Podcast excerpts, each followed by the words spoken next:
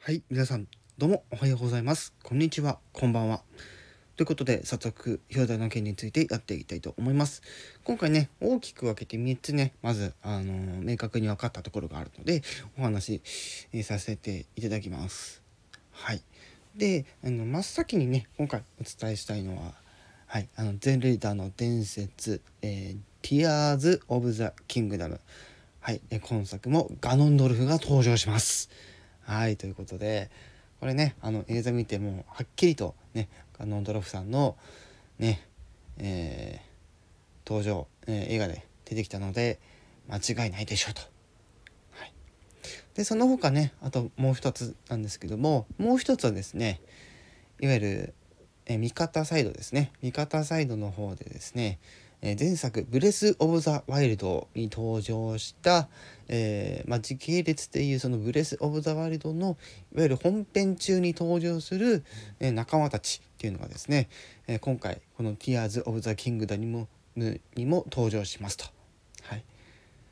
で、えーちょっとねはっきりとちょっとは覚えてないんですけどおそらくね成長した姿が、えー登場すると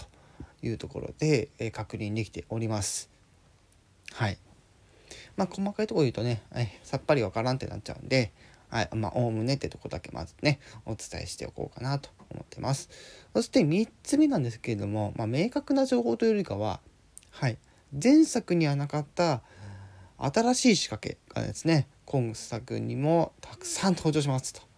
いうところでこの空島とね、はい、あの地上をを行ったり来たりしながらですね、えーまあ、攻略していくわけだと思うんですけどもそんな中でね新たな、え仕掛けがですねたくさん、え登場するっていうのが、え今回の映像で分かりました。はい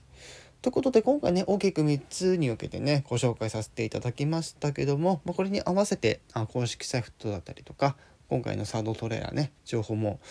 えーもうね、再度確認することができるようになってますので気になる方は是非チェックしてみてはいかがでしょうか。はいということでこちらもね改めてご紹介ですけども今回「ゼルダの伝説 Tears of the Kingdom」5月12日発売ということで、はい、えー、Nintendo Switch のゲームソフトとなっておりますので、Nintendo Switch お持ちの方、ね、お持ちじゃない方はですね、え今回この Nintendo Switch の、え有機 EL モデルにこのゼルダの伝説 Tears of the Kingdom エディションが、え登場することがもう決まっております。それはですね、え4月の29日発売予定ということで、えーようやくもう始まっております。もしかしたらもうね、在庫ないかもしれないですけど、はい。気になる方はチェックしてみてはいかがでしょうか。はい。まあ、これに合わせて私もね、今ね、あの過去作のブレス・オブ・ザ・ワイルドね、ちょこちょこまたやったりしてますけども、はい。え、任天堂スイッチお持ちの方、えーゼルダの伝説のファンの皆様、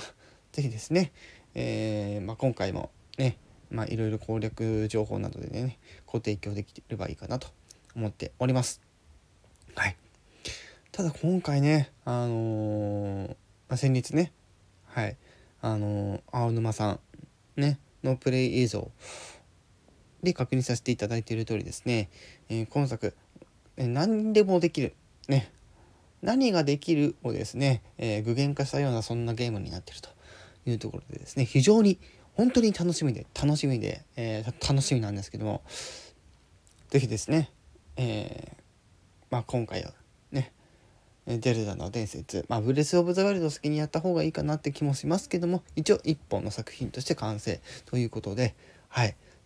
是非ですね、気になる方はチェックしてみてはいかがでしょうか、えーもう何回言ってますね。何回か言ってますね。はいということで今回はこれにて終わらせていただきたいと思います。